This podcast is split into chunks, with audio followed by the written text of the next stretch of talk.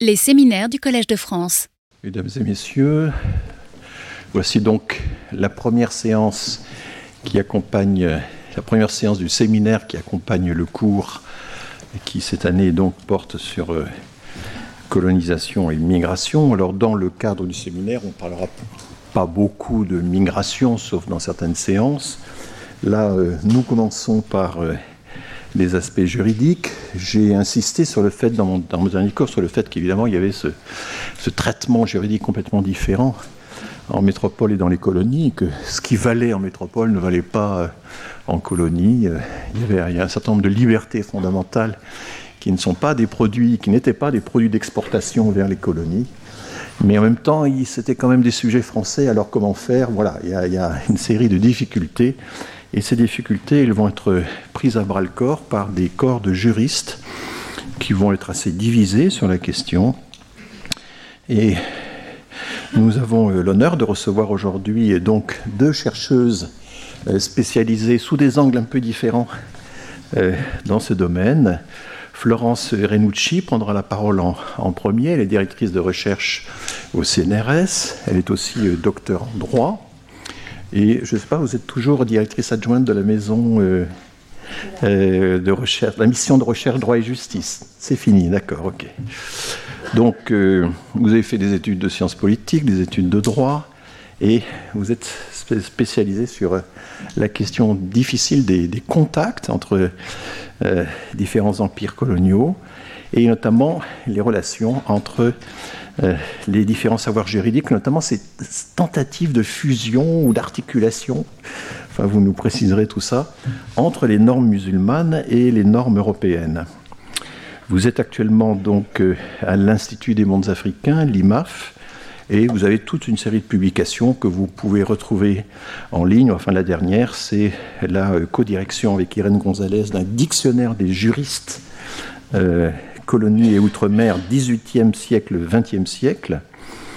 Mais euh, vous avez aussi euh, mené toutes sortes d'études sur notamment les normes au, Ma au Maghreb, ça c'était déjà plus ancien, euh, les hommes de la décolonisation, etc. etc. Donc on, sera, on a hâte de vous écouter. Laure Blévis, que je présente tout de suite, vous êtes maîtresse de conférence de sociologie à l'Université Paris-Nanterre, à l'Institut des sciences sociales du politique, qui est une des unités de recherche euh, importantes sur la question euh, de la, la, sociologie politique. Euh, et vous avez fait des recherches sur l'histoire sociale de la colonisation, sur la question des, statuts juridiques, notamment en Algérie coloniale. Alors vous aviez fait une, vous avez fait une thèse il y a presque 20 ans maintenant, euh, sociologie d'un droit colonial, citoyenneté et nationalité en Algérie, 1865-1947, une exception républicaine pour l'interrogation, sous la direction de mon ami Jean-Robert Henry. Euh, et donc, euh, on fait régulièrement appel à vous dans les nombreux ouvrages collectifs qui euh, sont parus hein, sur la colonisation. On a maintenant une très grande richesse de documentation, et c'est à vous hein, en général qu'on fait appel pour mettre au point la question complexe de l'accès à la citoyenneté française, notamment pour les, indigènes, comme on disait, d'Algérie. Euh, donc, euh, je vous donne la parole, Florence, euh, à, vous. Alors, donc, vous n'avez pas de PowerPoint, mais voilà, comme quoi on peut faire des exposés sans PowerPoint. Moi, moi, j'ai dit je peux difficilement, mais vous, ça marchera, j'en suis sûr. Alors, je vais commencer en remerciant beaucoup le professeur François Héran pour son invitation et Osgubinière pour toute l'organisation. Euh, je vais intervenir effectivement sur les, enfin, je vais intervenir sur les juristes français face à l'exception euh, coloniale. Et je vais vous dire immédiatement que je vais avoir un propos assez surplombant, mais j'espère que dans les questions, en fait, nous pourrons euh, revenir dans les détails parce que évidemment, c'est traiter une question euh, qui est euh, qui est très dense et très très complexe. Euh, je vais vous dire aussi d'où je pars. En fait, effectivement, comme euh, l'a indiqué le professeur Errand, je suis euh, historienne du droit. Euh, ce qui fait que euh, je parle normalement plutôt des textes, on va dire des textes juridiques au sens large, avec toutefois cette particularité euh, que j'ai par rapport à ma discipline de m'intéresser plutôt aux acteurs et d'essayer de les suivre pour comprendre le droit aussi par leur biais, parce que ça nous donne en réalité des, pistes un petit peu différentes de ce qui se fait traditionnellement, en tout cas dans cette discipline-là. Alors, ces juristes français face à l'exception coloniale, euh, pose un certain nombre de problèmes et je vais ouvrir les parapluies immédiatement. En fait, tous les, tous les termes de, ce, de cette intervention, même on pourrait dire, posent problème. Parce que déjà, qu'est-ce qu'un juriste Ça a l'air simple comme ça, mais euh, ça, ça, pas, pas tant que ça. Euh, dans ma discipline, on appelle en général le juriste coloniaux des gens dont c'est la profession, mais ici, ça ne va pas être nécessairement le cas. Je vais entendre juriste dans un sens extrêmement large, qui est un sens en réalité que j'ai déjà discuté avec une équipe de recherche à l'occasion d'un dictionnaire des juristes, effectivement, qui est paru en 2022 et qui nous avait posé un certain nombre de problèmes méthodologiques, dont cette fameuse définition des, juristes. Donc ici, juriste va être entendu un sens large dans la mesure où ça peut être des personnes qui ont une formation juridique, ça peut être des personnes et ou des personnes qui, dont c'est le métier, en fait, c'est la profession, évidemment, magistrat, etc. Et ça peut être des personnes qui ont en fait acquis une expertise juridique, en général sur le terrain, au point que ce sont eux qui font le, le droit, euh, voilà, qui en fait peuvent matériellement, on va dire, être qualifiés de juristes. Pourquoi je prends cette euh, acception assez large? Parce que dans les colonies, mais ça pourrait sans doute se discuter aussi euh, en réalité pour la métropole, la France métropolitaine, euh, ce sont surtout ces acteurs multiples et divers qui font, le droit, colonial. C'est un droit qui clairement vient par le bas plutôt qu'il ne vient par le haut, parce qu'on se, situe plutôt dans une situation de rareté législative. Pour vous donner un exemple très concret de, l'importance d'avoir une définition large des juristes, euh, je vais vous dire tout de suite euh, que nous avons par exemple une femme, elles sont assez rares mais elles existent comme euh, juristes, qui s'appelle Sœur Marie-André du Sacré-Cœur. Donc là tout de suite vous allez dire effectivement ça ne doit pas être une professionnelle, ni une magistrate, ni une avocate. Vous aurez compris que c'est une missionnaire. Eh bien cette, cette femme, si on prend une définition trop stricte évidemment euh, de la notion de juriste, on ne peut pas voir le travail qu'elle a fait Or, elle est à l'origine d'un des décrets Mandel de 1939 qui va théoriquement oblige à ce que les femmes euh, en Afrique subsaharienne consentent au moment de, de leur mariage. D'où cette définition, je vous le disais, sont très importantes de, de, de, enfin, cette définition élargie pardon, de la notion de, juriste. Alors après, la notion de français, oui, française, va aussi poser problème, puisque on le disait tout à l'heure, euh, quand on est en France métropolitaine, on pense tout de suite français, citoyen français ou citoyenne française. Évidemment, dans les colonies, quand on dit français, mais euh, Laure l'expliquera mieux que moi tout à l'heure pour le cas de l'Algérie, euh, ça peut être en réalité euh, un statut différent qui est celui de, sujet. Ça veut dire qu'on est un national français, mais pas, qu'on n'a pas nécessairement qu'on n'a pas d'ailleurs, euh, la citoyenneté française. C'est même plus complexe parce qu'évidemment, quand vous allez vers la Tunisie, le Maroc ou une partie de l'Indochine, là, on parle de protégés français. Donc euh, le terme de français posait aussi là un problème. Euh, je l'ai entendu là aussi dans un sens très large qui est celui de sujet, sachant qu'en plus, il faut savoir que dans certains territoires coloniaux, euh, il était possible d'être juriste au service euh, de l'organisation judiciaire euh, française sans être citoyen. C'est le cas par exemple en Tunisie des avocats. C'est une exception par rapport évidemment à la France métropolitaine, qui peuvent être avocats alors même qu'ils ne sont pas français, soit qu'ils sont protégés tunisiens, soit qu'ils sont même étrangers. On a le cas notamment, notamment d'Italiens euh, de Maltais. Donc voilà pour français. Euh, euh, pour ce qui est de l'exception euh, coloniale, bon, coloniale est entendu non pas au sens juridique très strict de colonies. Euh, de colonies telles que ça existe en Afrique subsaharienne, par exemple, donc qui s'opposerait au système qui existe protectoral ou encore au département d'Algérie. Là, c'est entendu au sens large aussi, qui serait plutôt évidemment celui de situation coloniale. Et on vient enfin au dernier terme, qui est celui d'exception. Alors en réalité, plutôt que l'exception coloniale, j'aurais dû dire les exceptions coloniales, parce que évidemment il en existe de multiples, et en plus elles sont complexes et changeantes selon les territoires. Donc je vous le redis, mon propos va être surplombant, mais dès qu'on rentre dans la réalité de chaque territoire, on, enfin, on est obligé évidemment de, nuancer ce que je vais dire, etc. Voilà, là c'est plus le parapluie, c'est le parasol que j'ai ouvert, mais je préfère que ça soit dit. Alors évidemment, ces exceptions coloniales, quand on les évoque, la première chose à laquelle on pense, c'est à des régimes dérogatoires contraires aux libertés euh, fondamentales, que ce soit en matière d'indigénat, donc ce qui est censé être du domaine administratif, mais qu'on pourrait qualifier d'administratif ou pénal, puisque euh, les sujets euh, français ou les protégés sont soumis à des règles euh, dans ce domaine-là qui sont dérogatoires, que ça concerne les séquestres, l'internement, les amendes collectives, etc. C'est vrai aussi en matière de citoyenneté, on le disait tout à l'heure, hein, puisqu'il y a en fait une multiplicité de, statuts. c'est vrai dans de nombreux domaines, l'accession aux professions d'une façon générale, à la fonction publique, aux professions, aux professions juridiques, etc. etc. Euh, donc tout de suite, on pense à ces exceptions-là qui sont, on, va dire, euh, euh, négatives, on va dire, par rapport aux libertés fondamentales. Et c'est ce que je vais vous montrer dans un premier point. clairement, les juristes ont plutôt légitimé le système hein, de l'intérieur. On va comprendre, on va essayer de comprendre comment rapidement, parce que eux-mêmes, en fait, sont dans un système assez dérogatoire, exceptionnel. Toutefois, même si la grande majorité concourt au système, vous verrez qu'il a existé une minorité, en fait, de juristes, qui est une minorité euh, qui va au contraire résister euh, à ce système euh, d'exception, on va dire, dérogatoire en partie, même s'il reste légal. Ils vont résister de deux façons différentes. D'une part, ça va être une résistance dans le système colonial, donc c'est des gens qui sont plutôt en réalité légalistes, égalitaristes, mais on va avoir aussi certains juristes pardon, qui vont résister carrément au système colonial. C'est une remise en cause du système colonial qui est plus, qui est plus rare et qui est plus, plus tardive. Toutefois, regardez, euh, donc ça sera mes deux premiers points, mais regarder euh, le système, l'exception comme toujours quelque chose de négatif serait peut-être une erreur parce que en réalité, il faut savoir que ce système exceptionnel qu'il y avait dans les colonies euh, a aussi un intérêt du pur point de vue juridique et c'est pas nécessairement trouvé contraire aux libertés fondamentales, etc. Et je pense, je vais prendre un exemple précis, ce sera mon troisième point, qui sera celui du pluralisme juridique et judiciaire.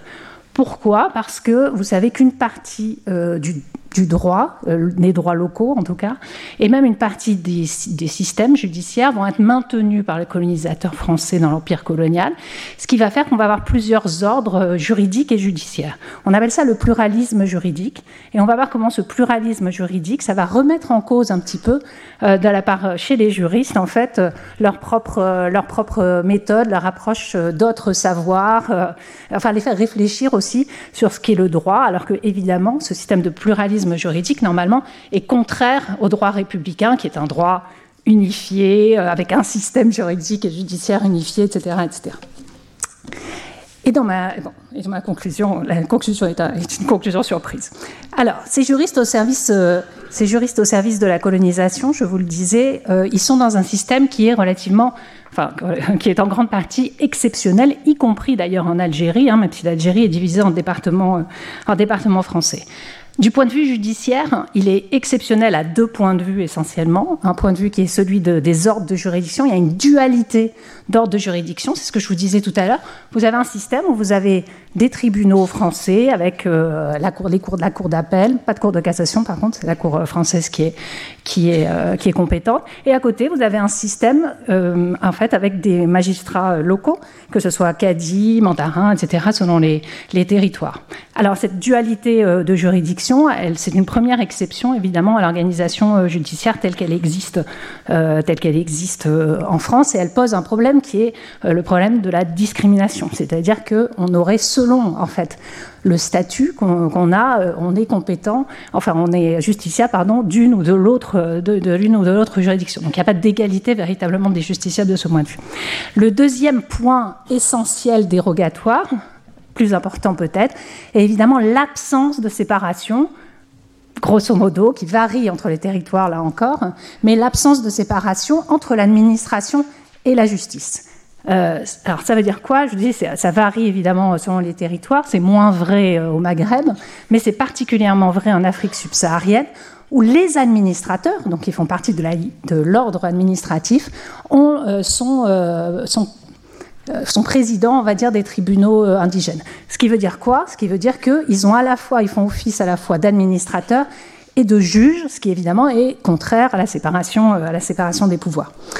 Euh, dans, euh, ce système exceptionnel et assez liberticide, on est d'accord, euh, le, les, les, magistrats, les avocats, enfin, en tout cas les juristes qui sont sur place, sont eux-mêmes en fait dans un système dérogatoire. Pourquoi? Parce que eux-mêmes n'ont pas toutes les garanties en tant que professionnels qu'ils auraient s'ils étaient en métropole. Je vais vous donner euh, deux exemples précis, celui des magistrats et celui des avocats. dans les magistrats, grosso modo, on va dire, il en existe deux types, qui sont d'une part les magistrats coloniaux et d'autre part les magistrats de l'ordre judiciaire français.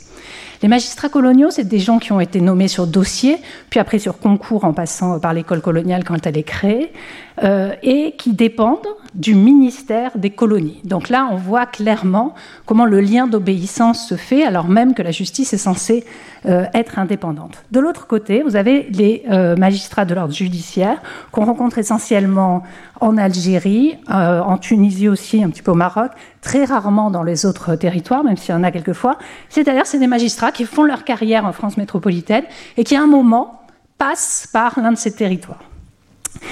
Euh, ces magistrats-là, ils sont dans l'ordre judiciaire français. Donc, eux dépendent du ministère de la Justice, donc on pourrait penser qu'ils ont moins de pression. En réalité, euh, même eux, quand ils sont sur le sol colonial, euh, ont des droits en moins. Et l'un des droits essentiels, qui est le plus souvent cité, évidemment, c'est la question de leur inamovibilité. Ça veut dire quoi l'inamovibilité? Vous savez que depuis 1883 en France, euh, les magistrats sont inamovibles, c'est-à-dire, enfin ceux du siège bien sûr, c'est-à-dire que vous ne pouvez pas les déplacer contre leur consentement, même si c'est pour, euh, pour avoir un meilleur, un poste, un meilleur poste, on va dire. Dans les territoires euh, coloniaux, il n'y a pas d'inamovibilité. C'est-à-dire qu'un magistrat français qui ferait sa carrière ici, au moment où il a les pose le pied en Algérie, va devenir amovible, ce qui veut dire qu'il peut être finalement déplacé au bon vouloir. Euh, au bon vouloir de, sa hiérarchie, ce qui évidemment pose, euh, pose euh, d'importants problèmes, problèmes en lien avec l'indépendance de la justice. Alors c'est vrai que cette question de l'inamovibilité, la mobilité, elle a été faite au départ pour des questions euh, pratiques, mais bon, on voit bien les conséquences que ça peut avoir. Et il faut attendre 1921 pour en Algérie pour que euh, les, magistrats algériens arrivent à être inamovibles, et seulement 46 pour les autres, euh, les autres territoires. De la même façon, les avocats. En réalité, dans les colonies, va être créé un statut particulier qui est celui d'avocat défenseur. Les avocats défenseurs, ce sont des personnes qui jouent à la fois le rôle d'avocat et d'avoué, après ça a été supprimé, peu importe. Ce qui est important, c'est qu'en fait, ces avocats défenseurs sont nommés nécessairement par euh, l'administration, euh, l'administration coloniale. Donc en fait, ils dépendent aussi de l'administration coloniale. Mais parallèlement, vont se mettre en place des barreaux avec des avocats eux, plus libres. D'ailleurs, on appelle ça des barreaux libres, hein, notamment, on voit le, a le cas en Tunisie.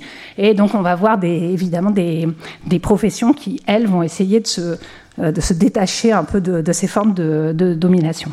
Donc vous voyez que euh, les magistrats, les avocats, etc., eux-mêmes sont sous l'emprise potentielle, en tout cas, du système euh, administratif, en particulier du gouverneur, qui a des qui a en fait euh, des pouvoirs euh, extrêmement importants. On le voit dans les dossiers de magistrats ou dans les dossiers, euh, enfin, ou par rapport dans la correspondance par rapport aux avocats défenseurs, par exemple, puisque le gouverneur, en particulier pour les magistrats coloniaux, met lui-même des remarques sur les magistrats. C'est-à-dire que finalement, leur notation dépend du gouverneur général, donc dépend de l'administration. Donc on voit voilà, à ce à quoi ça peut, ça peut aboutir. Ces, ces, juristes, donc ils appliquent euh, un droit qui va être le droit dominant colonial hein, en matière foncière, etc. Et on peut dire que même sans se positionner, rien qu'en appliquant le droit, rien qu'en produisant de la doctrine, c'est-à-dire des écrits, de des commentaires en fait sur ce droit, eh ben, il légitime en réalité le système. Ça, c'est pour la masse. Après, évidemment, il y a des juristes qui sont allés même plus loin dans la justification des dérogations, des discriminations, etc. Euh, pour vous en donner deux exemples, on a De Clareuil qui euh, justifie la séparation la séparation juridictionnelle pour des questions raciales. On a aussi Arthur Giraud, bon, évidemment qui est très, qui est très connu, mais qui n'est pas nécessairement représentatif de la masse des juristes, mais qui est très connu puisqu'il a fait un manuel qui a été réédité plusieurs fois en métropole et qui était le manuel de référence, de manuel de référence pour les, pour les étudiants et qui lui-même, évidemment, est un est un, soutien des thèses, des thèses etc. Donc on voit bien, le, on voit bien où, où il se situe. Alors quelquefois, quand même, bon, là, je vous dresse un portrait assez général, mais il est évident que quand vous rentrez dans la jurisprudence, là, vous avez des situations euh, beaucoup plus, euh, beaucoup plus complexes et quelquefois quelques surprises, il faut le dire. Je vais vous donner un exemple précis. Euh, qui concerne en Algérie les, les, mariages mixtes entre une citoyenne française et un sujet français. Pendant jusqu'au début du XXe siècle, quand il y avait un mariage entre euh, une citoyenne française et un sujet français et qu'ils avaient des enfants, les enfants suivaient euh, le statut du père. Ce qui était logique, puisque en droit français, droit patriarcal, euh, on suit le statut du père, et même si ça avait été de toute façon dans les normes musulmanes, c'est exactement la même chose. En 1903, la Cour d'appel va réorienter, on va dire en partie, la jurisprudence et décider que, pour des raisons finalement c'est une décision qui est politique, on est bien d'accord, euh, l'enfant va suivre euh, le statut de sa mère. C'est pour qu'il soit citoyen, parce que, évidemment, la Cour d'appel, en tout cas les magistrats à cette époque-là, sont dans une vision euh, assimilationniste. Alors c'est assez amusant parce que vous voyez là que vous avez finalement une, on va dire une forme de domination qui est la domination coloniale qui s'exerce, qui s'exerce par ce changement, euh, par ce changement jurisprudentiel, qui concurrence une autre domination qui est la domination patriarcale. Parce que euh, là, les femmes, les citoyennes françaises vont avoir en Algérie, sur ce point précis, euh, vont avoir davantage de droits qu'elles n'auraient en métropole. En métropole, évidemment, d'après le code civil, jamais elles ne pourraient passer leur statut à leur enfant. Alors là, elles le font parce que finalement, la logique coloniale prédomine sur la logique patriarcale. Dans ce cas, bien sûr, euh, ce cas est extrêmement précis. Donc ces juristes, ils légitiment, ils concourent par plein d'autres manières aussi, notamment par la fabrication du droit, je vous le disais, on est en état de rareté législative, donc le droit passe essentiellement par les circulaires, par les règlements, etc. Là, la hiérarchie des normes, il faut l'oublier en réalité, enfin ou quasiment. Il y a un petit peu en législation, etc. Mais la plupart du droit se fait, euh, par le bas, et d'où l'importance de ces juristes, enfin, des administrateurs, des, juristes d'une façon générale qui concourent par les commissions, etc. Même le travail de doctrine et de jurisprudence qui concourent à la fabrication véritablement euh, du droit. Alors, je vous rassure quand même, dans cette masse, il y a toujours une, euh, résistance et une, bah, certes minoritaire, même s'il est très difficile quantitativement euh, d'évaluer tout ça, tant que l'ensemble des archives, évidemment, n'a pas, pas été ouvert, mais il existe des oppositions. Alors ces oppositions, elles sont quelquefois très difficiles à, identifier parce que déjà les magistrats ont une forme de devoir de réserve liée à leur dignité, euh, au sens juridique, euh, qui fait que euh, on a assez peu de témoignages directs évidemment de magistrats. Mais je pense à Albert Fermé, une notice de Farid Lecal dans le dictionnaire, où on a le témoignage de Fermé qui parle au jeune Marx, qui est l'ami d'un ami à lui, et qui lui explique qu'il est quand même dégoûté par le fait que ses collègues euh, n'appliquent pas le, droit de la même façon quand il s'agit d'Algériens et pas d'Algériens. C'est dans ces infimes, en fait, euh, quelquefois témoignages qu'on trouve, qu'on peut trouver certains, certains, certains avis. Après, on peut en trouver évidemment des plus, des plus directs. Euh, et notamment de résistance dans le système colonial. C'est-à-dire qu'il ne s'agit pas de remettre en cause le système colonial, mais plutôt ces aspects exceptionnels ou ces pratiques exceptionnelles qui sont des pratiques discriminantes. C'est le cas notamment avec des résistances plus visibles, qui sont celles de certains administrateurs, Félix Eboué, Maximilien Liontel, qui tous les deux subissent eux-mêmes hein, euh, euh, des remarques discriminatoires par rapport à leur couleur de peau et qui, euh, dénoncent en fait, qui dénoncent non seulement évidemment cette attitude des autres administrateurs, mais aussi le fait que par exemple dans les prisons, les, prisonniers soient séparés selon le fait qu'ils soient noirs ou blancs. C'est le cas aussi d'un administrateur comme d'un inspecteur d'économie qui s'appelle Bernard Sol ou encore de Mati, qui sont des gens qui sont qui est un administrateur aussi et qui sont des gens qui vont essayer de lutter contre les abus de certains de certains gouverneurs euh, voilà, enfin, on, pourrait multiplier les exemples, même s'ils sont minoritaires, évidemment. Euh, ces exemples, ces exemples existent, sont en général des gens qui sont euh, extrêmement, en réalité, légalistes et égalitaristes, en fait, même s'ils restent dans le, dans le système colonial. L'un des plus connus, sans doute, est Émile Larcher, qui est, un, qui est un, un, professeur de droit et avocat et membre de la Ligue des droits de l'homme, qui en 1902 va commencer à écrire des textes très virulents contre les tribunaux euh, répressifs en Algérie, contre les cours criminelles en Algérie et contre les pouvoirs exorbitants qui sont donnés à ce moment-là aux administrateurs dans les communes mixtes qui peuvent à peu près tout faire euh, à partir du, début du XXe siècle. Ça va changer dans les années 30. Et donc il est très très, euh, il est très très critique à l'égard de ces institutions en expliquant qu'elles sont illégales, discriminatoires, etc. Là, le problème se pose entre qu'est-ce qui est de l'ordre du dérogatoire et à quel moment on passe en fait véritablement dans l'illégalité. Après, à côté de ces oppositions euh, dans le système colonial, vous allez avoir des oppositions au système colonial. Alors là, en général, on vous parle évidemment euh, à partir de la Seconde Guerre mondiale, euh, surtout avec 47 à Madagascar, etc. Et après, on vous parle beaucoup des avocats en grande partie des avocats qui étaient métropolitains, mais il y en a aussi, euh, il y en a aussi euh, dans, les, territoires coloniaux. Pensons à Gisèle Halimi, pour citer quelques femmes dans le. Euh, voilà. Mais en réalité, il faut savoir que c'est. alors, simplement, évidemment, ils ne sont pas tous nécessairement pour les indépendances. Quelquefois, ce sont des gens qui défendent simplement au nom du droit les, indépendantistes, mais certains, évidemment, prennent aussi fait et cause. Il y a des travaux sur ça, je, vous, je vous renvoie à ça mais ce qu'il faut savoir, c'est qu'en fait, il y a des gens moins connus euh, qui ont commencé euh, avant à s'opposer, enfin des juristes moins connus qui ont commencé avant à s'opposer au, système colonial lui-même, et sans doute ça mériterait euh, une étude plus, plus approfondie. Je pense notamment à Madagascar, à partir de 1929, vous avez trois avocats.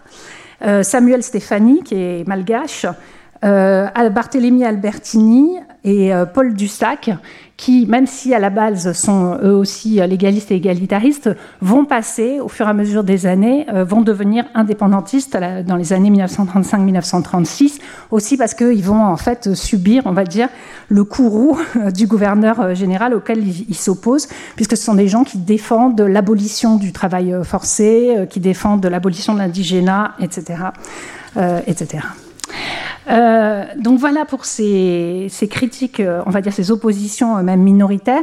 On va légèrement peut-être se décentrer, décentrer notre, notre regard pour s'interroger sur est-ce que l'exception, les exceptions juridiques sont toujours des exceptions, toujours des exceptions en fait négatives ou en tout cas qui atteignent les libertés fondamentales. Elles peuvent atteindre les principes du droit républicain sans nécessairement atteindre en fait les libertés fondamentales. C'est peut-être le cas du pluralisme, euh, du pluralisme juridique et judiciaire, qui donc est une exception enfin si on compare au droit français évidemment post-révolution, qui est une exception au droit, puisque vous avez plusieurs droits effectivement qui peuvent euh, cohabiter, euh, et plusieurs systèmes judiciaires, et qui posent d'ailleurs la question de où est-ce qu'on les place dans la hiérarchie des, normes. Donc vous avez une... les juristes se sont beaucoup posé, posé la question. Mais ce qui m'intéresse ici, c'est de vous indiquer que, évidemment, ces juristes, dont certains avaient à, rendre le, droit, le droit, les droits locaux. Enfin, ils devaient se, parce que certains magistrats, par exemple, euh, devaient euh, rendre justice en matière de droits musulmans, etc. Donc évidemment, ça demandait une certaine connaissance euh, de ces droits locaux. Et cette connaissance des droits locaux, elle s'est faite Évidemment, les juristes français, ont, la première chose à laquelle ils ont pensé, c'est chercher des textes surtout. Mais au bout d'un moment, ils se sont rendus compte que chercher des textes n'était peut-être pas la bonne solution, qu'il n'y en avait pas, ou qu'ils étaient peut-être euh, un petit peu, un petit peu anciens, enfin qu'ils faisaient, ils faisaient fausse route. Et que ce qu'il fallait faire, c'était plutôt prendre des méthodes euh, ethnographiques, on va dire, et tenter des enquêtes euh, sur le terrain. Et là, vous allez avoir des juristes qui euh, vont, faire rentrer finalement dans leur méthodologie d'autres savoirs, des savoirs ethnographiques à partir d'enquêtes, des enquêtes massives qui se passent en Indochine, mais aussi des enquêtes de terrain. Et euh, il n'est pas négligeable de, constater que, par exemple, en Algérie, la première une, enquête, on va dire, une des plus approfondies, parce qu'il y en a quelques-unes avant, mais une des plus approfondies euh, qui se fait par exemple sur les femmes Chaouia de Lorès, c'est une juriste qui l'a fait, c'est Mathéa Gaudry, et ce sera ensuite des anthropologues qui vont venir, Denise Paul, etc. Si c'est une femme, c'est pas un hasard, c'est parce qu'évidemment les colonisateurs se sont dit que pour rentrer dans l'espace euh, féminin, il valait mieux, euh, il valait mieux des femmes. c'est outre ces changements juridiques qui vont aller, enfin, en tout cas ces interrogations sur la méthodologie juridique, qui vont aller assez loin, hein, même dans le croisement entre la médecine et le droit. et qui, attention, ne sont pas nécessairement synonymes d'ouverture d'esprit par rapport à l'égalité. Hein. Ce n'est pas parce qu'on est ouvert méthodologiquement d'esprit qu'on a une vision euh, de la colonisation enfin, anticoloniale, enfin, anticoloniale ou même euh, remet en cause. Euh, qu'on remet en cause le droit tel qu'il s'applique.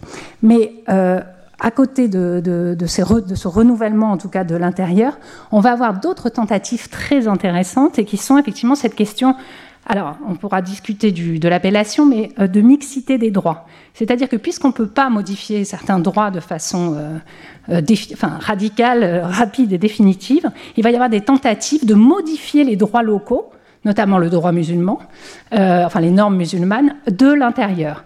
Donc on a le code de Moran en Algérie qui est assez connu pour ça, mais le plus intéressant sans doute est plutôt euh, la codification de David Santiana, qui est un juif tunisien euh, euh, qui, a travaillé au départ sous le, le B de Tunis, etc., mais qui va, à la demande des autorités françaises, créer un code des obligations, qui en fait est un code des obligations où il, a, les rapproche systématiquement dans chaque article le droit de différents pays européens et le droit euh, musulman. Donc euh, il y a une forme de travail d'orfèvre de ce, point de vue-là, mais en tout cas qui, interroge sur la possibilité, effectivement, euh, de créer une forme de, des formes de droits qui seraient des droits mixtes, voire on, est, aussi dans l'époque de, la mythologie, de la, formation d'un droit universel, donc ça interroge, ça interroge sur tout ça. En tout cas, ce code des obligations de David Santiana, c'est aujourd'hui encore le code des obligations tunisien, qui a, été, enfin, qui a subi quelques aggiornamentos, c'est c'est normal, pardon, euh, mais il va être ensuite repris au Maroc en 1913, au Liban en 1932 et en 1989 en Mauritanie dans la perspective de réislamiser une partie du droit. Donc vous voyez que en fait ces circulations juridiques, elles passent complètement, enfin le temps du droit n'est pas le temps politique évidemment et ces circulations euh, sont, sont pour ça euh, assez, assez intéressantes, puis il faut les resituer dans les contextes particuliers des États. Je vous le disais, en Mauritanie, c'est dans un contexte particulier très, enfin c'est dans un contexte très, très spécifique mais au-delà de cette question de, enfin, dire que, pardon, dire plutôt que euh, cette question du pluralisme juridique, c'est une exception au droit, français, ça pose quand même, euh, ça pose quand même question. Pourquoi est-ce que ça pose question? Parce que est-ce que dans la réalité, le droit français est si, enfin, est vraiment anti-pluraliste? Alors, je pose la question parce que c'est oublié un peu facilement que toute une partie, enfin une partie en tout cas euh, du droit de certains territoires qui ont été, euh, qui ont été plus tardivement ou qui, euh, ont été plus tardivement incorporés dans le territoire ou qui ont subi quelques allers-retours pour des raisons historiques, c'est oublier que certaines de leurs règles ont perduré. C'est le cas notamment en Alsace, évidemment, avec au départ des règles quand même qui sont profondément, enfin certaines sont, conservées pendant très longtemps, des règles qui sont profondément différentes, mais euh, on pourrait citer aussi d'autres territoires, et en particulier euh, du point de vue politique, euh, du point de vue politique la Corse.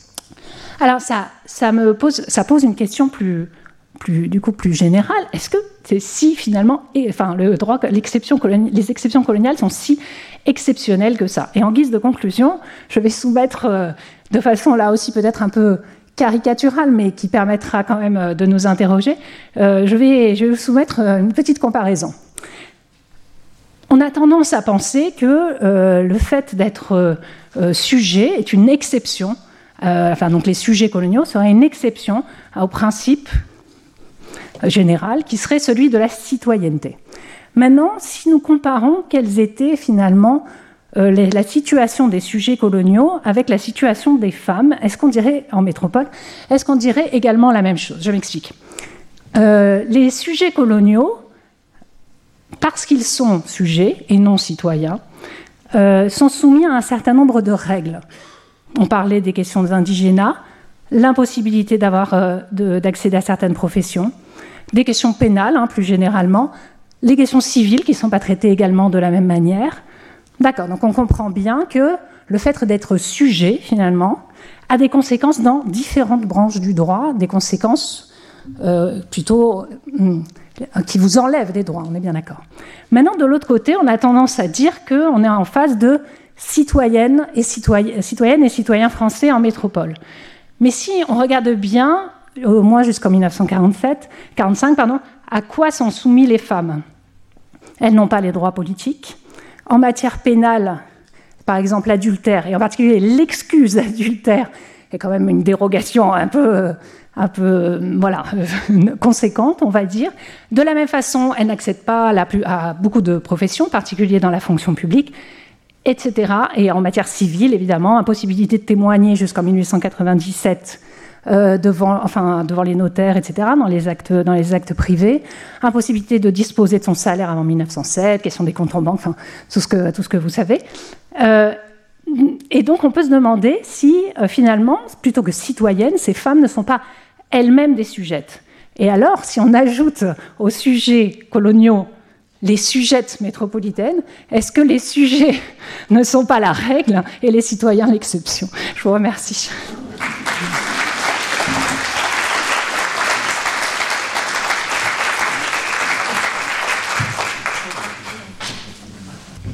Bon, on nous avait promis une conclusion surprenante. C'est chose faite. Euh, maintenant, Laure, à vous d'être encore plus provocante. On vous écoute. Donc, bonjour. Euh, merci beaucoup, euh, François Héran, pour cette invitation et Osge pour Mina pour avoir tout si bien organisé. Alors, moi, j'ai un petit PowerPoint, mais je ne suis pas toujours parfaitement douée pour la technique. Donc, euh, moi, je vais vous présenter une communication qui sera euh, effectivement un peu plus centrée sur un territoire, l'Algérie, j'y reviendrai, et qui euh, va développer un certain nombre de points abordés par Florence Renucci en essayant de comprendre comment cette question des statuts et de l'exceptionnalité ou non du statut de colonisé, de sujet colonial, d'indigène, euh, comment elle se traduisait en pratique en prenant une entrée, j'y reviendrai un peu, euh, sinon originale, en tout cas euh, qui a longtemps apparu un peu illégitime dans, l'historiographie, qui est celle du changement de, statut, du passage du statut d'indigène, pour reprendre la catégorie juridique, de colonisé, à celle de citoyen. Donc il s'agit d'une question complexe qui a occupé les, juristes coloniaux, comme l'a bien montré euh, Florence, avec euh, toujours ce problème que l'on peut avoir lorsqu'on travaille sur la colonisation, la question des termes. Vous voyez bien que le titre, c'est l'accès à la citoyenneté française en Algérie coloniale et non ce qui aurait été le terme le plus évident, qui est précisément le terme utilisé aujourd'hui et à l'époque pour parler de ce passage, à savoir le terme de naturalisation. Et cette ambiguïté entre est-ce qu'on parle d'accès aux droits de citoyens ou à la citoyenneté ou la naturalisation, ça va nous permettre de, pointer une question centrale qui est de savoir concrètement qu'est-ce que c'est qu'être un colonisé, qu'est-ce que c'est qu'être un sujet colonial, qu'est-ce que c'est qu'être un indigène, au regard d'autres euh, pôles de, comparaison que sont les citoyens français ou les étrangers euh, plus classiquement. Donc ça va permettre voilà, d'essayer de, creuser un peu en pratique qu'est-ce que ça veut dire euh, qu'être un, colonisé ou d'accéder au statut de citoyen. Deuxième point qui va un peu courir euh, tout le long de, ma communication, sur laquelle on pourra revenir dans la discussion si on a le temps. Cette entrée-là va permettre un peu de, poser la question centrale euh, du séminaire cette année, à savoir celle des liens entre colonisation et immigration à deux points de vue, à savoir se poser la question voilà, mais quels sont les points de, convergence, de continuité entre la colonisation et l'immigration, entre le statut ou le fait d'être un indigène et le fait d'être un immigré étranger aujourd'hui? Et donc, quels sont les points de continuité ou de rupture, premièrement? Et deuxièmement, euh, j'y reviendrai dans, la dernière partie de, mon intervention. Je vais m'intéresser plus particulièrement à la question de dénaturalisation, pour reprendre quand même le terme, qui est le terme de l'époque aussi. Euh, non pas de tous les Algériens qui, ont demandé à accéder à la, à la citoyenneté française, mais plus précisément la question dans l'entre-deux-guerres des immigrés euh, algériens, donc justement des premiers immigrés coloniaux qui, euh, en territoire métropolitain, vont euh, lancer cette procédure euh, conjointement avec une, énorme masse d'étrangers, d'immigrés étrangers qui aussi fait cette procédure. Et on ne s'est pas du tout concerté avec Florence Renucci, mais effectivement, un des fils directeurs, parce que ça correspond à une de mes recherches plus, voilà, plus récente, va être cette question des mariages mixtes. Parce qu'on va voir que euh, dans euh, les naturalisations, dans l'immigration algérienne de l'entre-deux-guerres, on va avoir beaucoup de situations d'immigrés algériens qui ont épousé et où, ça va être un point sur lequel revenir, vivent maritalement, comme on disait à l'époque, en concubinage avec des femmes françaises et comment ça se joue aussi dans cette question euh, des naturalisations. Donc, euh, c'est assez large, donc je vais essayer à la fois de tout présenter, certainement des fois peut-être d'aller un peu vite. Donc, il ne faudra pas hésiter à revenir euh, dessus dans, la, discussion. Mais en gros, je vais, essayer de vous faire une, une présentation en trois temps. Un premier temps sur le qui est le plus de sa manière le plus technique, mais sur lequel je reviendrai peut-être plus rapidement parce que Florence, on a déjà un peu parlé, c'est la question un peu euh, dans quel cadre juridique on s'inscrit, la question du droit, la question des statuts, et euh, plus largement qui sont les colonisés, ou plutôt que sont les, colonisés ou les habitants de, de, l'Algérie. Derrière cette question des statuts, c'est effectivement la question de la signification de la colonisation. Qu'est-ce que c'est que coloniser un territoire? Et en particulier, qu'est-ce que c'est que coloniser un territoire qui est déjà peuplé? Donc, ça, bon, voilà rapidement, mais c'est un peu. Dans un deuxième temps, je reprendrai effectivement mon enquête un peu plus ancienne sur euh, la question des, des naturalisations dans le premier temps, enfin jusqu'à la Première Guerre mondiale, et donc là des naturalisations qui vraiment sont centrées sur le territoire algérien, euh, donc entre 1865 et on va dire 1919. Et enfin, dans un, dernier temps, je vous présenterai donc une enquête beaucoup plus récente et actuelle sur euh, les naturalisations des immigrés algériens dans l'entre-deux-guerres, avec cette question en particulier euh, de la mixité conjugale et des familles aussi des enfants issus de ces mariages mixtes. Donc tout d'abord, qui sont, que sont les colonisés On ne sait pas très bien comment parler. Euh, Florence Fouché nous l'a parlé pendant longtemps. Enfin, on peut penser euh, la question de la colonisation comme étant un lieu d'exception et, Florence, à juste titre, souligne que voilà, bah, la question de l'exception, c'est quelle est la norme. Et la citoyenneté est-elle vraiment la norme? Je rejoins un peu cette, conclusion, euh, euh, sinon polémique, en tout cas forte, de, Florence, avec effectivement la, comparaison avec les femmes qui est, qui est intéressante et, et sur laquelle je reviendrai à la fois les femmes françaises qui sont souvent dites dans les textes citoyennes, alors que quelle citoyenneté avant 44, avant 1944, mais également les femmes euh, algériennes. Euh, mais ce qu'il faut voir, c'est que euh, ce qui nous semble exceptionnel, ou en tout cas contradictoire, il faut comprendre que ça l'était également, en tout cas perçu comme tel, pendant la période coloniale. En tout cas, pour le dire plus précisément, si on prend l'Algérie qui va servir un peu de matrice pour l'ensemble de, l'Empire, la question des, statuts de qui sont ou que sont les, sujets colonisés, en particulier au regard de la nationalité, ben cette question-là, elle ne va pas être résolue immédiatement. C'est-à-dire que c'est au moment de la conquête de l'Algérie, pendant tout un... Voilà, à partir de, de 1830, l'Algérie, donc effectivement, est première colonie, colonie qui va être pensée comme une colonie de peuplement, et qui de fait est euh, un peu originale dans l'Empire, parce que précisément, euh, elle, est marquée par une diversité de population.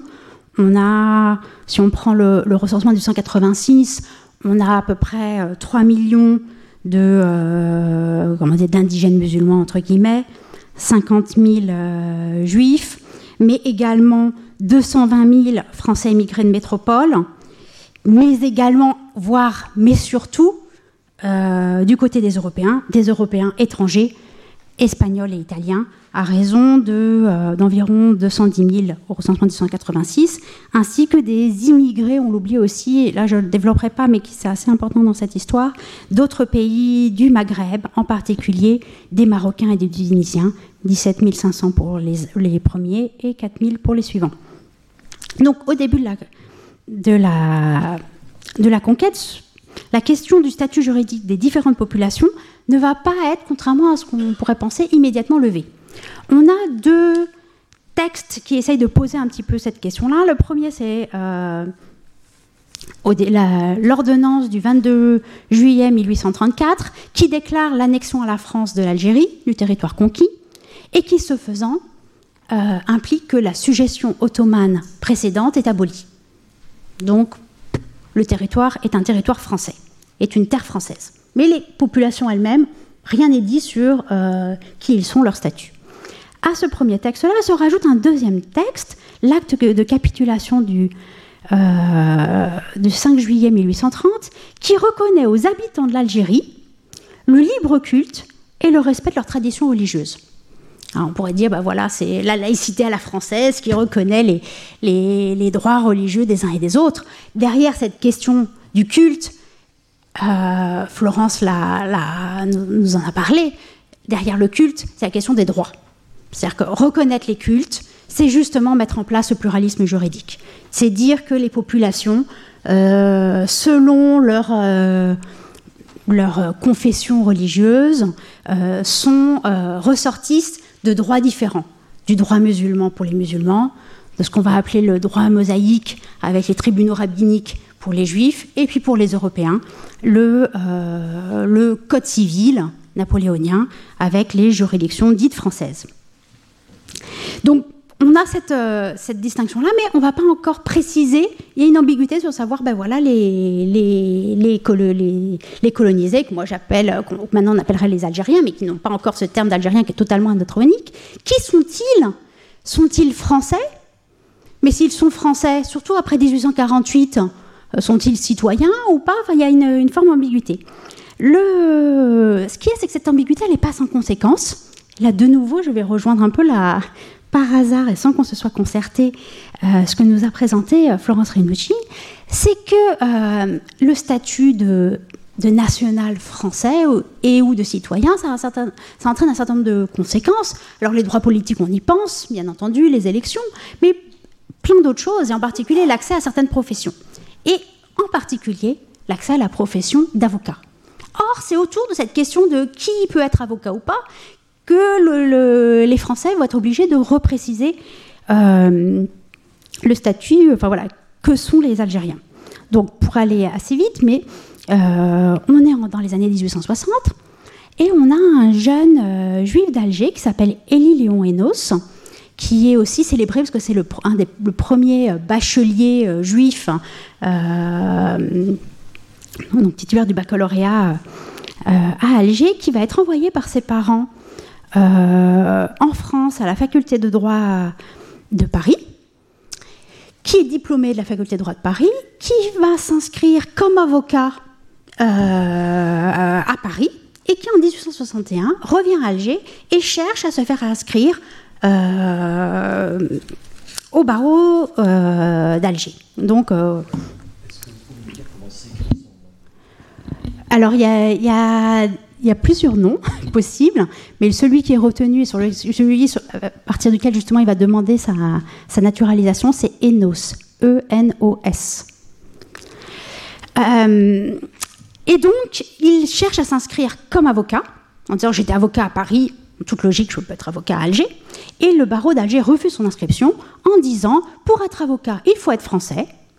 Or, Enos, n'étant pas né sur le sol de France, N'étant pas né de parents français, il n'est pas français, donc il ne peut pas être avocat. Donc refuse son inscription. Seulement Enos, il est avocat, donc il se dit bon, je ne vais pas me laisser faire. Il euh, fait appel, euh, va voir euh, le juge de paix, et le juge de paix lui donne raison en disant oui, Enos, donc il est indigène israélite, comme on disait à l'époque.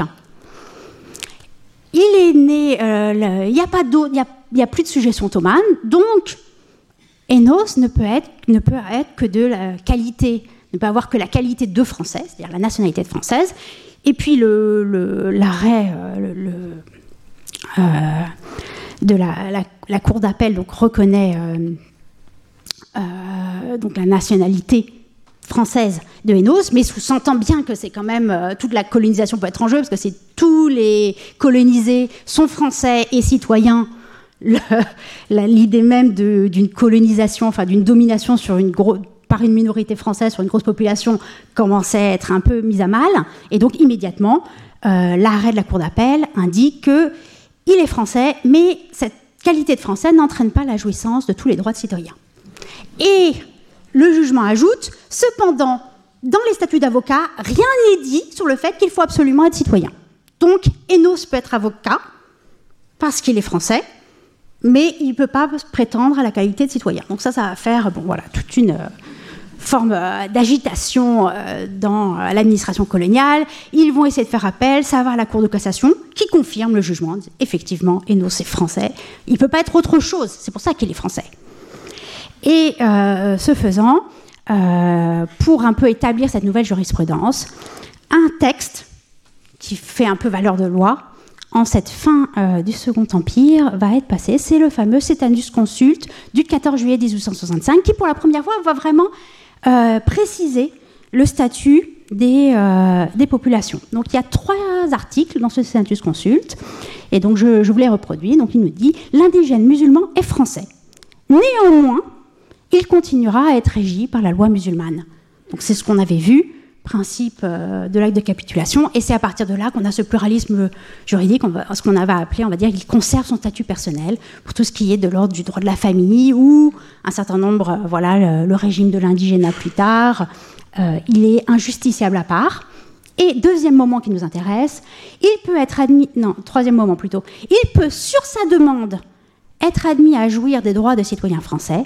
Dans ce cas, il est régi par les lois civiles et politiques de la France. Donc, qu'est-ce que nous dit le texte? C'est que confirme euh, la jurisprudence. Donc là, on a les indigènes musulmans, et c'est un indigène euh, israélite, mais vous voyez, l'article 2 reprend à l'identique musulmans et euh, juifs en 1865.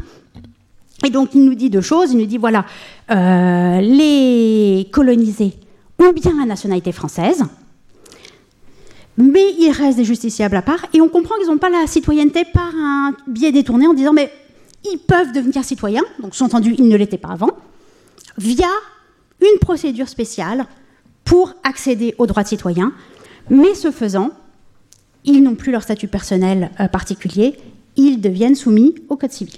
Donc il y a, se met en place cette idée d'une séparation qui n'existe pas telle qu'elle, en tout cas pensée de façon aussi explicitement en métropole, d'un statut d'indigène qui est un colonisé de nationalité française, mais pas de citoyenneté, avec euh, justiciable particulier. Et ce qui est intéressant, c'est que l'Analyse Consult a un troisième article qui lui concerne les étrangers. Les étrangers, euh, alors sous-entendu européens, mais qui va être aussi saisi par euh, d'autres étrangers, justement les Marocains, les Tunisiens, qui, eux, euh, vont avoir une procédure de naturalisation facilitée euh, par rapport euh, à la situation en métropole. Alors pourquoi? Je vais très vite, mais c'est parce que justement les Européens non français en Algérie commencent à devenir plus nombreux que les Français d'Algérie. D'une certaine manière, la colonisation de peuplement est un échec. Et euh, dans ces périodes de tension impériale, euh, l'administration coloniale en Algérie commence à sentir que, en particulier, les Espagnols deviennent de plus en plus nombreux et que l'Espagne pourrait peut-être commencer à revendiquer euh, la colonie algérienne. Et donc, il y a une volonté de franciser un peu tous ces Européens d'Algérie. Alors je vais aller très très vite parce que là j'aimerais bien rentrer dans le vif du sujet et j'ai déjà très très peu de temps qui me reste. Euh, donc se met en place avec le Senatus Consul vraiment une idée qui va durer en fait pendant toute la période coloniale et qui va être exportée dans les autres colonies. Donc c'est cette espèce de cette idée que le statut d'indigène c'est le colonisé qui a la nationalité mais sans la citoyenneté, mais avec une procédure euh, spécifique. Alors le Senatus Consult tenait ensemble juifs et musulmans les deux, dans l'article 1 et 2, le cas des, euh, des, Juifs algériens va être disjoint par le fameux décret crémieux du 24 octobre 1870 qui euh, fait accéder en bloc et de façon massive les Juifs algériens dans la citoyenneté, moyennant perte de leur statut personnel juif. Alors je ne reviendrai pas, si vous voulez, dans la discussion sur euh, l'origine, qui est certainement une origine métropolitaine du décret Crémieux. Euh, cela dit, ce qu'il faut voir, c'est que le décret Crémieux a quand même suscité un certain nombre de résistances. Résistances, on l'a un peu oublié dans les milieux juifs algériens, et en particulier auprès des pouvoirs du monde des rabbins algériens, puisque auparavant, c'est quand même un sacré pouvoir d'être ceux qui administrent la justice dans la communauté. Et de fait, avec le décret Crémieux, bah, tous les juifs algériens sont soumis au code civil, aux juridictions françaises. Et donc, euh, il y avait, voilà, il y avait, c'était pas sans euh, résistance. Mais surtout, il y a eu beaucoup de résistance de l'administration coloniale française, qui, euh, avec une forte, un fort antisémitisme, qui va se réveiller régulièrement pendant toute la Troisième République, et avec l'idée que le décret Crémieux va devenir un peu le contre-exemple. Ce qu'il ne faut pas faire avec les musulmans, cette espèce d'introduction massive dans la citoyenneté. Et comme vous le savez, le décret Crémieux euh, sera euh, aboli sous Vichy, euh, mais qui répond en fait à des demandes anciennes d'élus sur des listes anti-juives pendant toute la période coloniale. Drummond était un député d'Alger, on, a tendance à l'oublier. dernier moment, dernier moment de, de cette histoire. En, on y reviendra pendant la Première Guerre mondiale. Euh, les, troupes coloniales ont joué un grand rôle, et en particulier les troupes d'Algérie. Et il va y avoir une pression en disant mais c'est pas tout à fait normal. En 1912, un service militaire a été mis en place. Alors par tirage au sort, mais quand même qui va faire euh, voilà euh, une participation de plus en plus grande des Algériens dans l'armée française et un rôle très important pendant la Première Guerre mondiale. Et donc pendant toute la Première Guerre mondiale, il va y avoir l'idée que c'est pas tout à fait normal de demander à des gens de défendre la France et en même temps de les séparer de la citoyenneté. Et donc il va y avoir cette loi qui est peut-être assez timorée par rapport à tous les projets de la Première Guerre mondiale et qui va créer une procédure un peu, une deuxième procédure d'accession à la citoyenneté pour certaines catégories euh, d'Algériens. Donc là c'est la liste, il faut avoir une de, ces euh, conditions-là. Euh, si on remplit une de ces conditions, on peut demander à accéder au statut de citoyen, non pas via la procédure de 1867, mais par euh, une décision du juge de paix, mais il n'est pas certain que ça change vraiment les choses. Alors, je, passe très vite, sinon je n'aurai pas le temps d'arriver au vif du sujet. Euh, à savoir, euh, mon objectif était de travailler donc sur ces naturalisations d'Algériens pendant la période coloniale euh, en ayant bien en tête que euh, ces naturalisations demeurent euh, travailler sur les naturalisations d'Algériens, c'est un objet un peu illégitime, en tout cas qui n'est pas sans difficulté pour plusieurs raisons. Tout d'abord parce que pendant longtemps, l'historiographie a un peu négligé, enfin en tout cas L'historiographie contemporaine a un peu longtemps souligné le faible nombre de ces euh, naturalisations. J'y reviendrai sur leur nom, mais effectivement, il y a eu à peu près euh, entre 6 000 et 7 000 naturalisations de euh, sujets algériens pendant toute la période coloniale, ce qui est quand même très peu au regard de plusieurs millions de, personnes. Mais surtout, les euh, il y a une espèce de consensus dans l'historiographie, mais aussi qui est porté par l'administration coloniale pendant la période coloniale, à savoir que les Algériens ont refusé la naturalisation parce que la naturalisation correspondait à une forme de renonciation à leur religion via la renonciation au statut personnel. C'est une forme d'apostasie et que donc euh, les naturaliser, d'une certaine manière, seraient des formes soit de collaborateurs, en tout cas, pourraient être l'objet d'ostracisme, euh, dans leur euh, communauté, euh, dans leur village, et, donc ils seraient un peu rejetés comme ayant perdu, euh, comme ayant renié leur foi musulmane. Donc ça va être une des questions, c'est effectivement, est-il si vrai que naturalisation voulait dire abandon, conversion au catholicisme, etc. Et en particulier, moi, ce qui m'avait frappé, c'est que dans les années 30, il va y avoir, en Tunisie, il y a eu la même chose, tout un débat autour des naturalisations L'association des oulémas, donc des, euh, réformistes religieux algériens, va condamner la naturalisation. Euh, et puis il va y avoir une question de savoir est-ce que les naturalisés peuvent être euh, enterrés dans les carrés musulmans des cimetières? Tunisie, la question vraiment est très forte. Mais en même temps, ce qui m'avait un peu frappé, c'est que si la question se posait, c'est que précisément, bah, les, naturalisés se considéraient encore comme musulmans puisqu'ils souhaitaient une sépulture musulmane. Donc la question de l'apostasie n'était pas si évidente. Mais en tout cas, les, naturalisations demeurent une énigme, savoir qui sont ces naturalisés, euh, demeure une énigme qui n'est pas sans importance pour des enjeux contemporains, à savoir, moi, chaque fois que je travaille sur ces questions-là, aux archives nationales, quand, je parle aux archivistes, ils me disent oh, Mais on est tout le temps, on reçoit énormément de lettres chaque année de personnes en Algérie qui trouvent à la mort de euh, leur grand-père, euh, des papiers tendant à montrer qu'ils étaient euh, français, citoyens français, etc., et qui donc cherchent et recherchent des preuves de leur naturalisation. Donc en tout cas, il y a quand même un enjeu contemporain. Donc, euh, j'ai, je ne sais pas encore combien de temps il me reste, Oswald me le dira, mais euh, mon objectif c'était d'un peu étudier qui étaient ces naturalisés. Alors première euh, étape, là je vous ai photographié, alors là c'est plutôt l'entre-deux-guerres parce que c'est une, photo plus récente, mais avant la Première Guerre mondiale on a exactement la même chose. Vous avez à droite un dossier d'une, demande de naturalisation déposée par Mohamed Aïssia, oui.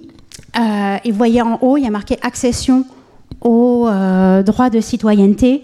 Un dossier euh, d'étranger à la même époque est exactement le même, même type de formulaire. La matérialité est identique entre une naturalisation d'Algériens et une naturalisation d'étrangers. La seule différence, c'est que dans une naturalisation d'étrangers, il y aurait marqué naturalisation en haut, et là, il y a marqué accession aux droits de citoyen. Sinon, tout le reste est identique. Et puis surtout, ils sont dans les mêmes cartons que les naturalisations d'étrangers.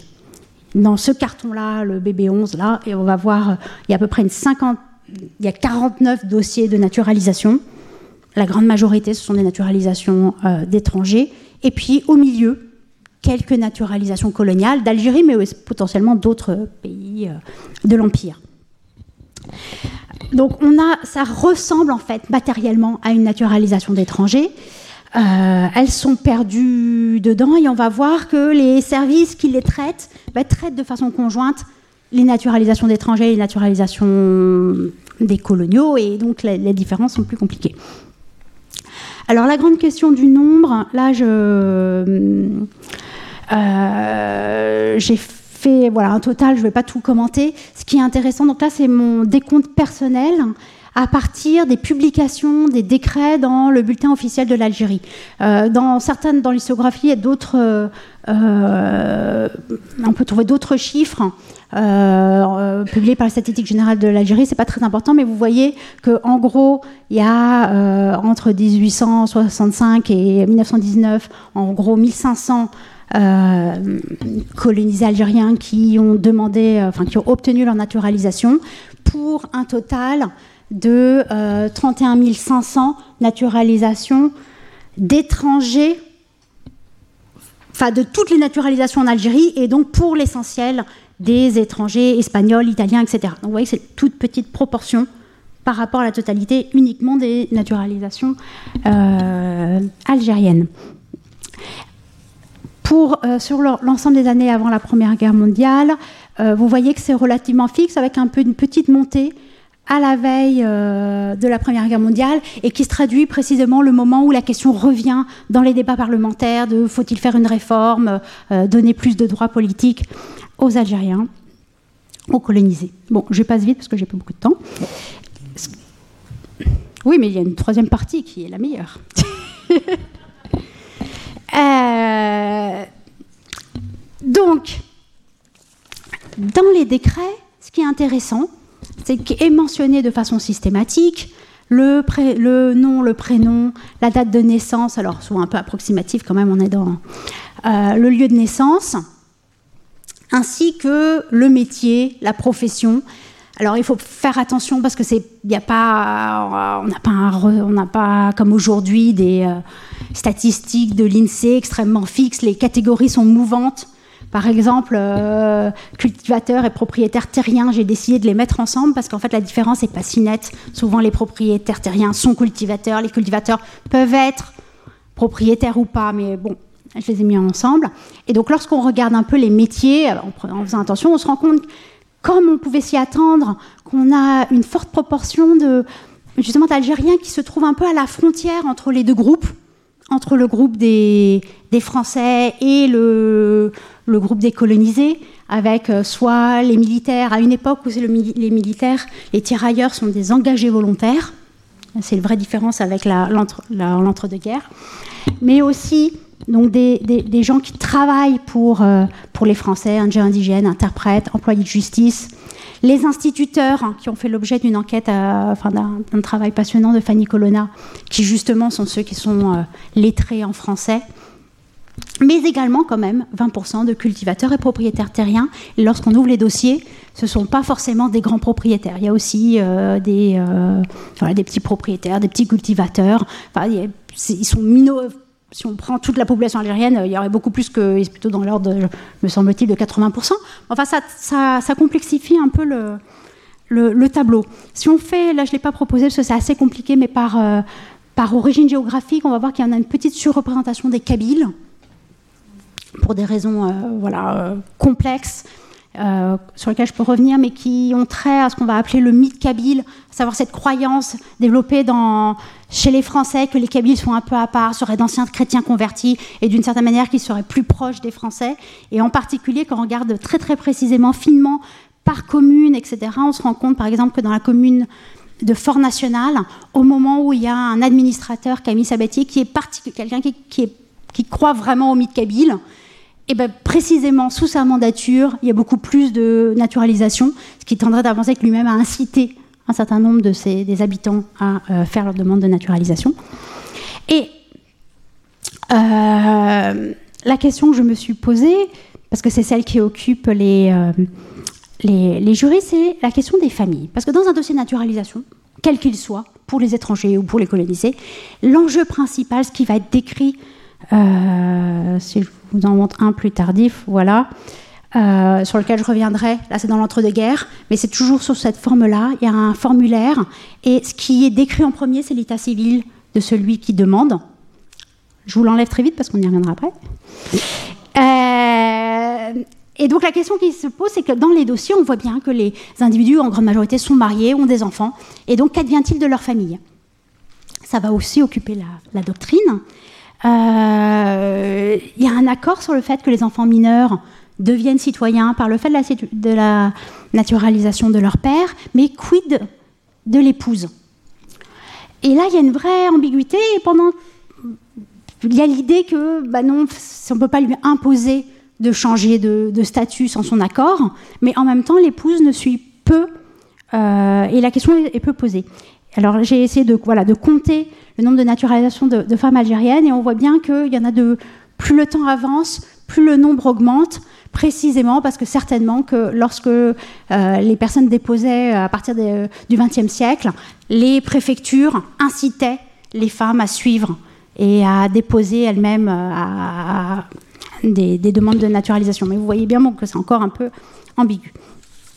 Enfin, euh, en ouvrant les dossiers, on se rend compte, en particulier dans nos cultivateurs, on se rend compte qu'il y a un certain nombre justement de mariages mixtes.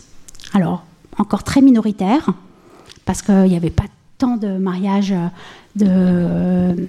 d'hommes algériens avec des femmes françaises, mais les quelques fois, euh, dès 1869, on a, euh, j'avais trouvé un, dossier euh, euh, d'un mariage mixte avec l'idée précisément de savoir, quand il y a un mariage mixte, lorsqu'il y a une femme française qui épouse un, indigène musulman, dans le droit français jusqu'en 1927, lorsqu'une femme française épouse un étranger, elle prend automatiquement la nationalité de son mari. Une femme française qui épouse un Italien, elle devient italienne. Donc la question c'est une femme, une femme de statut civil français qui épouse quelqu'un de euh, coloniser de statut euh, indigène, devient-elle indigène? Là, la réponse a tout de suite été non, on est indigène, on ne devient pas indigène. Donc elle restait citoyenne euh, française, mais ce faisant, l'administration française n'aime pas du tout quand dans un couple les deux membres n'ont pas le même statut, ne sont pas soumis au même droit, etc. Donc mon hypothèse, c'était que les rares fois, ce qui est assez rare en territoire algérien, il y avait eu des, des situations de couple mixtes est-ce qu'il y avait eu une incitation à déposer des demandes de naturalisation de façon à ce que le couple soit un peu réuni euh, juridiquement? Et donc c'est dans cette optique-là, et je vais aller assez vite, mais où j'ai essayé de prolonger l'enquête de façon récente sur euh, l'entre-deux-guerres. Alors c'était facilité par euh, des progrès technologiques, à savoir que le journal de la République française est numérisé maintenant depuis 4 ou 5 ans. Or, les décrets de naturalisation sont publiés dans les, journaux officiels, donc j'ai pu faire des recherches plein texte sur Gallica, je vous invite à le faire, pour retrouver les naturalisations d'Algériens. Donc, donc là, j'ai alors les, chiffres ne sont pas conformes parce que les deux premières colonnes viennent des statistiques générales de l'Algérie, la dernière colonne vient de mon décompte personnel à partir euh, du journal officiel. Donc vous voyez par exemple qu'il y a des fois où il y en a plus d'immigrés algériens que de musulmans algériens, mais c'est que les sources ne sont, pas, euh, sont pas les mêmes. Euh, et donc pour essayer de savoir voilà, qui sont les naturalisés dans l'entre-deux-guerres, et plus précisément faire un focus sur les naturalisations euh, d'immigrés algériennes. Alors j'ai très, très, peu de temps, donc je vais aller très très vite. En plus, Florence m'a laissé un peu de temps en rab, c'est l'avantage. Alors pourquoi se poser cette question de, de l'immigration dans l'entre-deux-guerres, et en particulier la question des mariages mixtes C'est précisément parce que les Algériens ont participé euh, de façon importante à l'effort de guerre de la Première Guerre mondiale, à la fois comme militaires dans les troupes, via le service militaire mis en place en 1912, mais également dans les usines, de, dans les forts de guerre voilà, ouvriers, dans les usines d'armement et autres. Euh, le nombre de, la présence d'émigrés nord-africains, comme on disait à l'époque, mais qui sont surtout algériens, augmente et un certain nombre d'entre eux vont décider de rester. Alors ça va poser des problèmes. L'administration coloniale, le gouvernement général de l'Algérie se plaint qu'il y a trop d'immigrés algériens en métropole, ils doivent revenir, enfin, il y a toute une sorte de tension. Mais on va voir dans l'entre-deux-guerres apparaître la première immigration algérienne. Dans le recensement de 1931, le recensement décompte environ 100 000 euh, immigrés nord-africains, essentiellement des Algériens, dans une moindre mesure des Marocains. Euh, alors c'est peu de choses au regard de l'immigration européenne à la même époque, mais ça commence à devenir quand même euh, relativement significatif. Et donc j'ai essayé de repérer euh, les naturalisations de ces immigrés algériens. Alors là, je me suis arrêtée pour point de vue de comparaison en 1937, mais en fait, en 38 et 39, il y a une, grosse augmentation. Et donc, au total, j'ai réussi à décompter 159 dossiers de, donc de naturalisation d'immigrés algériens dans l'entre-deux-guerres. Alors c'est vraiment un minima, parce qu'il y a des journaux, euh, la numérisation n'a pas été totale, c'est-à-dire qu'il y a des journaux, on ne sait pas pourquoi, ils n'ont pas été numérisés quand on regarde précisément. Et puis en plus, euh, je suis dépendante euh, des recherches plein texte, donc c'est pas, voilà, il y a 20 ans, j'avais dépouillé page à page le bulletin officiel de l'Algérie. Ça avait pris beaucoup de temps. Là, je bénéficie de la technologie, mais je suis moins sûre. Enfin, c'est vraiment à minima. Alors, quand on regarde les professions, on retrouve des points communs avec les naturalisations euh, algériennes euh, d'avant la Première Guerre mondiale, à savoir effectivement les militaires, 35%, qui occupent une, euh, une grosse partie, mais en même temps, on va voir aussi que cette population, elle est aussi conforme à l'immigration algérienne et à l'immigration générale dans l'entre-deux-guerres. C'est une population beaucoup plus urbaine et beaucoup plus ouvrière. Vous voyez, 31% d'ouvriers, et même les employés, c'est des petits employés, ça peut être des chauffeurs, enfin des... Euh, donc c'est vraiment un, un, milieu voilà, populaire qui... Euh, mhm, ça y est, je me perds. Donc, et donc, quid, voilà ma question, je reviens, quid de ma question centrale, c'est qu'en est-il des mariages mixtes? En passant par le JO, je n'ai aucune indication sur les épouses des euh, candidats à naturalisation. Donc le seul moyen, c'est de demander, c'est un peu fastidieux parce qu'on en a droit à 5 par semaine maximum, donc pour 159, ça prend un, petit, un peu de temps, mais c'est de demander aux archives nationales les dossiers de naturalisation correspondant euh, aux 159, et dans le dossier, précisément, euh, comme on a à chaque fois le, mari et la femme, on veut pouvoir dénoter, enfin compter les euh, situations euh, de mariage mixte.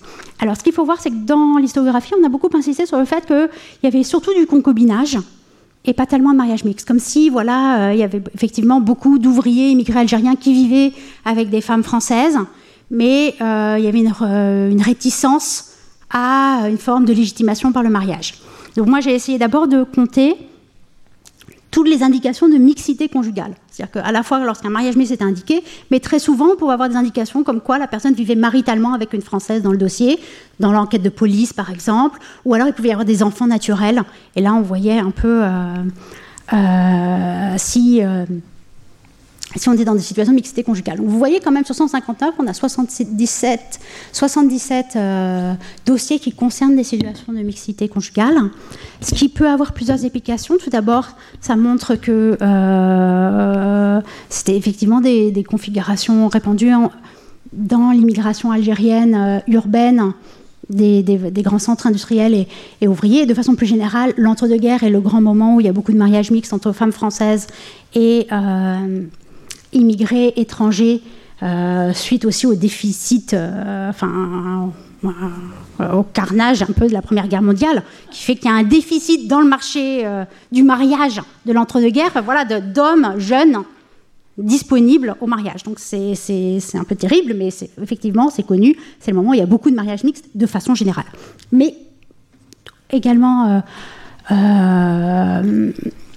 avec des Algériens. Donc en concubinage ou euh, sous forme de mariage. Euh, et donc, première euh, question que, l'on se posait, c'est comme normalement une femme française qui épouse un étranger prend la nationalité de son mari, on avait vu, et qu'en est-il lorsqu'une femme française épouse un indigène? En Algérie, la réponse est claire, elle reste française. On ne peut pas devenir indigène, c'est un État, c'est pas quelque chose, une catégorie auquel on peut devenir. Mais là, ce que l'on voit, c'est que de façon systématique, dans les préfectures, lorsque les agents des préfectures ont rempli les, euh, les questionnaires, ils ont systématiquement rempli la case pour l'épouse française, considérant qu'en fait, comme dans les autres cas de naturalisation dans des mariages mixtes, elle demandait une réintégration dans la nationalité française. Donc on voit bien là euh, Alexandrine Souk se joint à sa demande et euh, au ministère, à la sous-direction de naturalisation, on a barré en disant elle n'a rien à faire là, elle est déjà française, elle n'a pas à demander sa naturalisation. Alors, ce qui est intéressant et quand on regarde les dossiers de naturalisation, c'est qu'on a accès à un monde de façon beaucoup plus euh, sensorielle, matérielle. Et en particulier, moi, je n'avais pas du tout anticipé ça, mais dans cet entre-deux-guerres, la Sarre est occupée. les mines de la Sarre, donc en Allemagne euh, sont exploités par les Français. Et donc on a quand même un certain nombre d'Algériens qui sont dans ça et qui vont épouser des Allemandes. Et donc qui n'ont pas la nationalité française. Et donc une Allemande qui épouse un Algérien, qu'est-ce qui se passe? Normalement, une Allemande qui épouse un Français, elle devient française. Mais une Allemande qui épouse un sujet colonial de nationalité française, mais pas citoyen. Donc là, personne n'avait vraiment traité cette question-là, on ne sait pas trop. Et de fait, au début, dans les années 20, donc là je vous donne un exemple, Louise Martialus, donc, qui euh, a épousé euh, Belhadj Ben Mohamed, eh ben, elle se joint à la naturalisation de son mari. Donc là, je ne sais pas si vous arrivez à lire, mais c'est une lettre en allemand où elle demande à devenir française. Et effectivement, elle va être naturalisée euh, dans le même décret en 1929. Mais comme le nombre, enfin voilà, moi j'en ai repéré 5 ou 6, euh, petit à petit, une nouvelle, euh, une forme de jurisprudence se met en place, à savoir que euh, le mariage avec un, Algérien, c'est quand même un sujet qui a la nationalité française, et donc la loi s'applique, et donc la nouvelle jurisprudence va être de dire, bah, par le mariage, elle devient française, et elle n'a pas à demander sa naturalisation. Donc là, c'est le cas de Franziska Kraus, qui a épousé Rabat Sali. Et dans la note d'analyse du bureau du Sceau, il est indiqué qu'elle est devenue française par mariage. Dernier point, donc sur les, les configurations, voilà, concubinage mariage mixte. Donc il y a un certain nombre, sur 77 cas, y a 15 concubinages. Mais quand on regarde les dossiers, on se rend compte qu'il n'y a pas une séparation forte entre concubinage et mariage mixte. Il y a une continuité. C'est que très souvent dans les dossiers, on se rend compte qu'il y a eu des périodes de concubinage, voire des enfants qui sont nés avant le mariage. Et puis souvent, après le deuxième enfant, bah, il y a un mariage qui vient légitimer à la fois les enfants et le mariage. donc il y a une continuité entre les deux. Alors là, bon, je n'ai pas le temps, euh, mais on a des configurations familiales variées. avec des, formes de légitimation des premiers enfants naturels des épouses, etc. Et donc la question que je me suis posée, c'est les enfants, et en particulier une question d'actualité, enfin d'actualité un peu récente, la question des prénoms des enfants dans ces situations de mariage mixte. Et c'est là tout l'intérêt de travailler sur les dossiers de naturalisation, c'est qu'on a accès vraiment aux détails des, euh, familles, de qui elles sont, de euh, les naissances, les naissances par rapport au mariage, l'âge, je n'ai pas parlé l'âge des épouses par rapport aux époux, etc. Euh, sachant que l'historiographie, les rares fois où elles ont parlé de ces mariages mixtes, ont plutôt eu tendance à penser que l'administration refusait les prénoms musulmans, n'imposait que des prénoms chrétiens quand la mère était chrétienne. Or, en regardant les dossiers, on se rend compte que les situations sont beaucoup plus variables. Donc là, on a un cas où on a euh, donc un mariage mixte et les trois enfants ont des prénoms chrétiens, Élie, Jeanne et Jean-Baptiste. Mais on a aussi un certain nombre de cas où on va voir euh, les deux prénoms ensemble. Euh, un prénom chrétien suivi d'un deuxième prénom musulman. Donc là, on a Jean-Pierre, Jean-Pierre Aziz, Marcel Ahmed, alors la, fille, elle n'a pas de. Mais fois, il peut y avoir un prénom musulman, mais là, c'est Alice et Héloïse. Puis on a quelques fois où il n'y a qu'un prénom musulman, sans prénom chrétien. Euh, donc vous voyez, à chaque fois, ils sont barrés, parce qu'ils sont considérés comme étant déjà français. C'est pour ça qu'ils sont barrés dans le dossier. Euh, Ahmed, donc fils de euh, Eugène Lécuyer et de Mahmoud Ben Rebab. alors, ce qui moi m'a intéressé, c'est que, voilà, je conclus justement c'est que euh, cette question-là qui, occupe le débat public français actuel, eh ben, elle n'occupe pas du tout le débat public à l'époque, en tout cas, elle n'occupe pas du tout les, services euh, de la sous-direction de la naturalisation, qui ne s'intéressent jamais à la question des prénoms. C'est-à-dire qu'à chaque fois, ils indiquent, là, donc là, les petites feuilles d'analyse, ils disent, voilà, Maria est une femme française, un enfant, euh, le, gouverneur est favorable, etc., etc. Mais la question des prénoms, musulmans, pas musulmans, n'est pas du tout euh, un enjeu. Et puis ça nous indique aussi que cette idée d'apostasie, bah, quand même, dans un certain nombre de cas, la naturalisation, ça n'impliquait pas, ou, même la mixité conjugale, ça n'impliquait pas forcément une renonciation à l'islam. Euh, on pourra revenir euh, dans la conclusion aussi sur à la fois les motivations des naturalisés qui sont compliquées mais qui peuvent se donner un petit peu à voir dans les dossiers. Et puis surtout, aussi, je voulais conclure sur ce qui, qui pouvait étonner, c'est que, contrairement à ce que je pensais, euh, l'administration, en fait, elle accueille assez bien les dossiers de naturalisation par rapport. Euh, moi, j'ai regardé dans des, cartons entiers où on trouvait, euh, voilà, tous les cas de naturalisation, d'Algériens, mais aussi d'Indochinois ou d'étrangers. Eh ben, les, dossiers d'Algériens, ils sont plutôt à cette époque dans l'entre-deux-guerres, et je pense que c'est un moment, justement, parce qu'on a monté des, premiers mouvements indépendantistes, c'est un moment où on sent que, d'une certaine manière, on a les débuts de la fin presque, ou en tout cas juste avant le début de la fin, les naturalisations d'Algériens, elles sont, euh, très bien accueillies, y compris dans des cas où, pour des, étrangers, ou encore plus, pour, par exemple pour des Indochinois, elles ont été refusées, dans des cas de condamnation. D'habitude, c'est rédhibitoire. Quand il y a une condamnation, on n'est jamais naturalisé. Et là, euh, on voit un cas où euh, la condamnation est considérée comme étant sans gravité, vu les services de guerre et la situation de famille, la naturalisation est accordée. Et donc, de façon voilà, générale, euh, la question était, voilà, à mon grand étonnement, beaucoup moins euh, l'objet d'un enjeu fort, d'analyse stricte de l'administration que dans d'autres cas. Voilà, merci. Retrouvez tous les contenus du Collège de France sur www.colège-2-france.fr.